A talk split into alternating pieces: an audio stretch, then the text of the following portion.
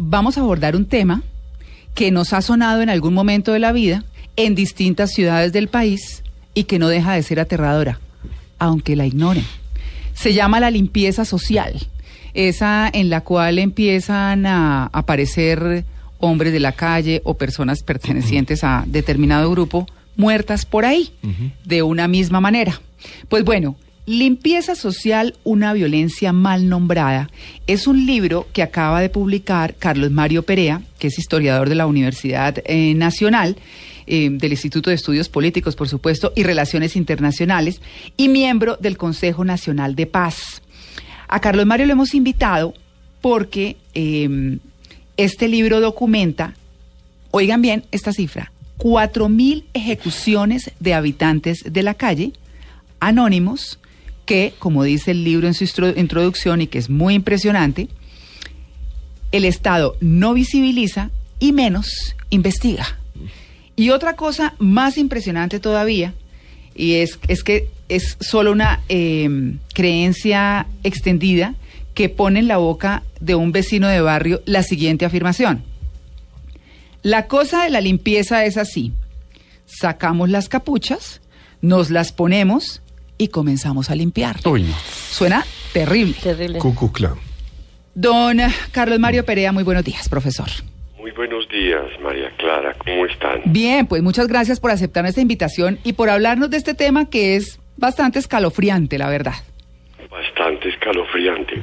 Es muy escabroso. Sí, señor. Empecemos, ¿cómo empezó esta investigación? ¿Cuántos años tiene?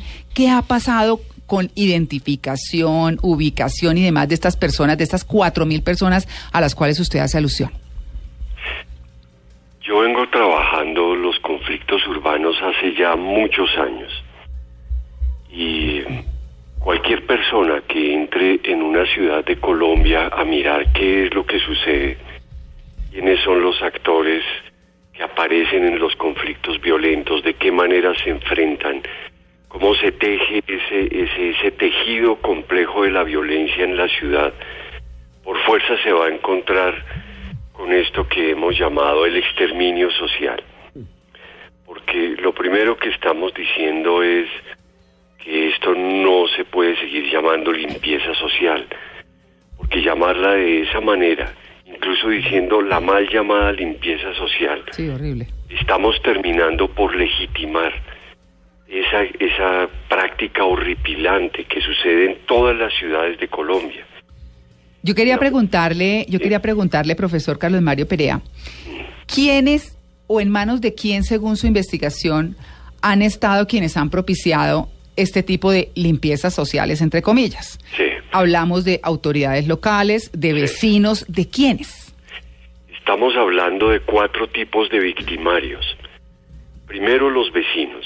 Entonces, los vecinos pueden ser un vecino cualquiera, pueden ser juntas de acción comunal, pueden ser comerciantes, pueden ser personas que están simplemente en la vida del barrio, y es el primer tipo.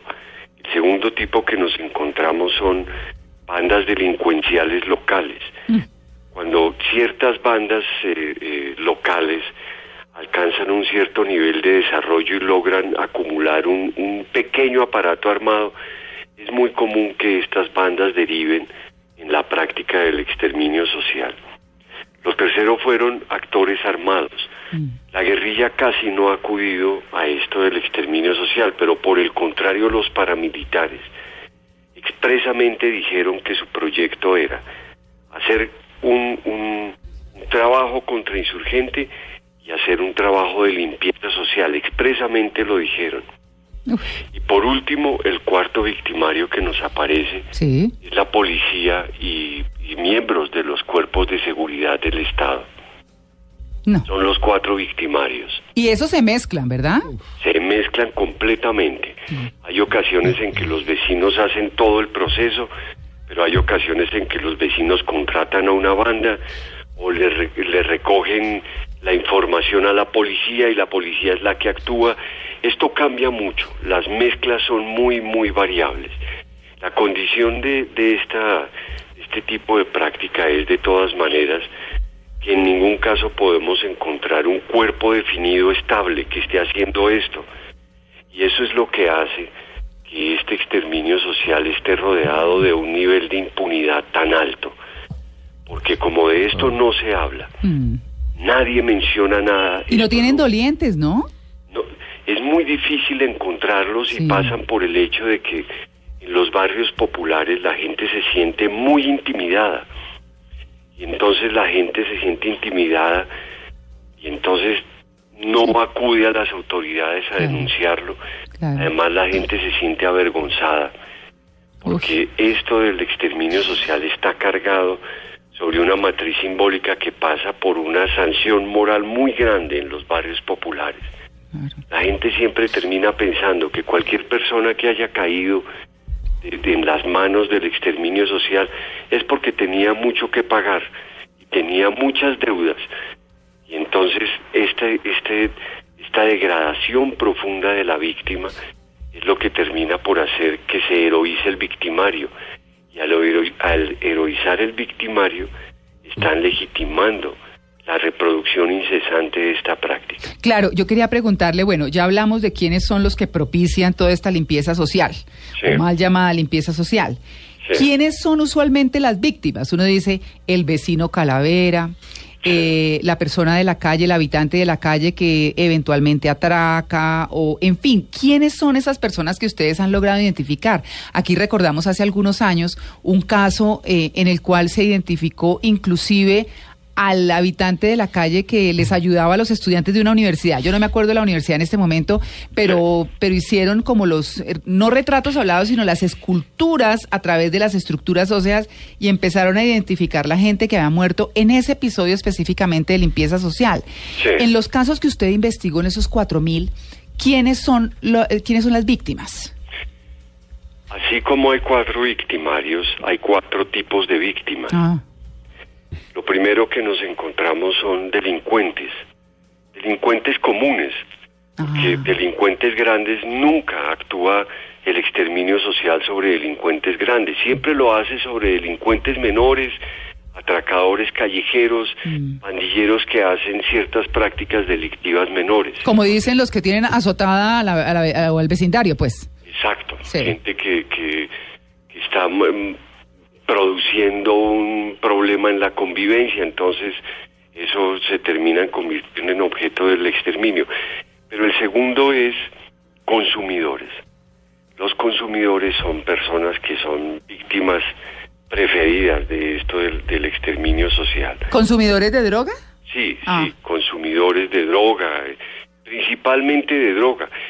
Fíjese que hay una cosa muy importante y es que esto del exterminio social no actúa sobre ninguna cosa de la vida privada, Mm, lo hace sobre el espacio público de la calle. mm. Lo que el exterminio social pretende hacer es regular la convivencia. El exterminio no persigue al papá que ha sido completamente descuidado con sus hijos o que es un déspota con sus hijos, o al hombre que golpea inmisericordiamente a su mujer, Mm. o a los hermanos que casi se matan, sino lo hace es sobre el espacio público de la calle. Entonces, el delincuente y el consumidor, en tercer lugar encontramos el improductivo. ¿Vamos en cuál? ¿En, en, en, en Vamos qué? en, ¿En el vamos en el en el en el delincuente menor, Sí. en el consumidor, en el improductivo. El Sí. prototipo del improductivo es el habitante de la calle. Sí. Entonces, gente reputadas de no producir, conectarse a los circuitos productivos, son eliminadas. Hay historias en que aparecen personas con dificultades mentales, con problemas mentales, con limitaciones grandes que son ultimadas por el exterminio social. Entonces, la tercera categoría son los improductivos. Y la cuarta categoría son los transgresores de la sexualidad. Uy, pero eso sí es que Sí, es complicado. difícil. Bueno, ¿y cómo los asesinan? Porque podrían ser eh, hechos aislados, pero ¿cómo se sabe que hacen parte de este exterminio social? ¿Cuál es la forma de, de matarlos? En- mientras estuvimos haciendo esta investigación, hablábamos con académicos y con funcionarios del Estado y la gente nos preguntaba, pero es que eso existe, es que eso eso todavía se practica en Colombia, eso no es una práctica que ya desapareció. Y esa extrañeza de estos personajes ligados a saberes y ligados al ejercicio del Estado contrasta de manera muy fuerte con el testimonio que tienen en los barrios populares del exterminio social. Hay un tema, ahí, eh, eh, profesor Carlos Mario, le quería preguntar por un tema muy eh, puntual y es si hay negocios detrás también de la limpieza social. Mm. Recuerda el episodio de la Universidad Libre de Barranquilla en el 92 más o menos, de este grupo que se organizó de vigilantes que asesinaban a los indigentes para las facultades de medicina. ¿Hay negocios alrededor de esto? Claro, esto genera negocios, pero hay que hacer una diferenciación entre esto del exterminio social y el sicariato, por ejemplo, porque son prácticas muy distintas. Indudablemente aquí media dinero. Entonces puede suceder, es muy común también, que se contraten a las bandas, se le pague, o se contraten grupos en el centro que hacen el ejercicio del exterminio social por contrato.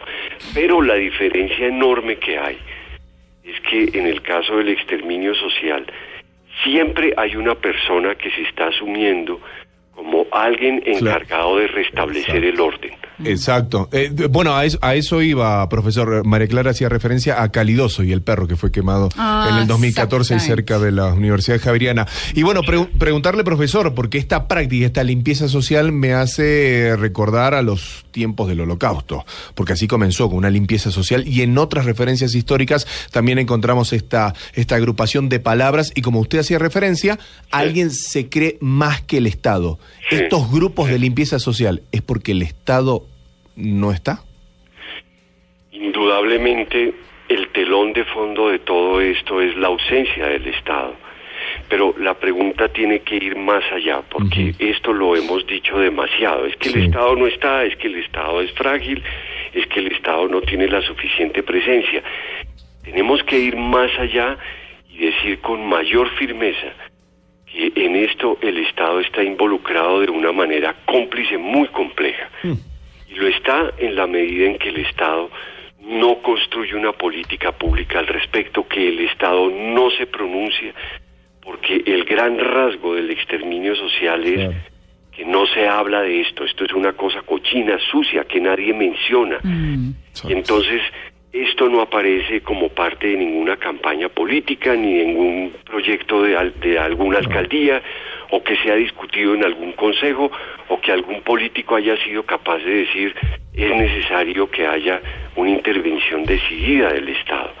Y entonces lo que termina siendo muy complejo es si el Estado lo que está haciendo es lavándose las manos y haciendo todo el ahorro que le implica que no intervenga de ninguna manera sobre la regulación de los eh, conflictos de la convivencia. Eh, el, no, el Estado, el Estado ingresa recién al, al tema cuando se les va de las manos estos grupos. El Estado nunca ha intervenido sobre esto, nunca. El único momento en que se ha hablado de esto fue en el Congreso en el año de 1988, mm. cuando hubo un debate en el momento en que César Gaviria era ministro de, ah. gobierno de, Virgilio Barco y se discutió en el Congreso a propósito de la aparición de los paramilitares. Hubo una intervención en el sentido de decir, están apareciendo los grupos paramilitares y están apareciendo estos escuadrones de exterminio social. En el Consejo de Bogotá se discutió una vez, hace unos años, hace un tiempo, se, se discutió esto, pero eso no se tradujo en nada. El tema ha pasado por la Corte Constitucional, por la Corte Suprema de Justicia, por el Consejo de Estado, mm. pero lo, he hecho, lo ha hecho a propósito de casos muy particulares de acuerdo con la competencia de cada una de las altas cortes. Y lo que llama la atención es que se haya mencionado a propósito de ciertos casos y sin embargo el fenómeno no haya sido objeto de la atención debida por parte del Estado. Claro. Pues bueno, les dejamos ese tema como inquietud. Em, profesor eh, Carlos Mario Perea, pues eh, lo felicitamos por ese estudio. Por lo menos queda un registro de una realidad que, como usted dice, se quedan los susurros del vecindario y no pasa absolutamente nada. Muy interesante, léanse. Limpieza social, una violencia mal nombrada del profesor Carlos Mario Perea del Instituto de Estudios Políticos y Relaciones Internacionales de la Universidad Nacional. Un feliz día, profe. Muchas gracias a ustedes, que estén muy bien. Gracias.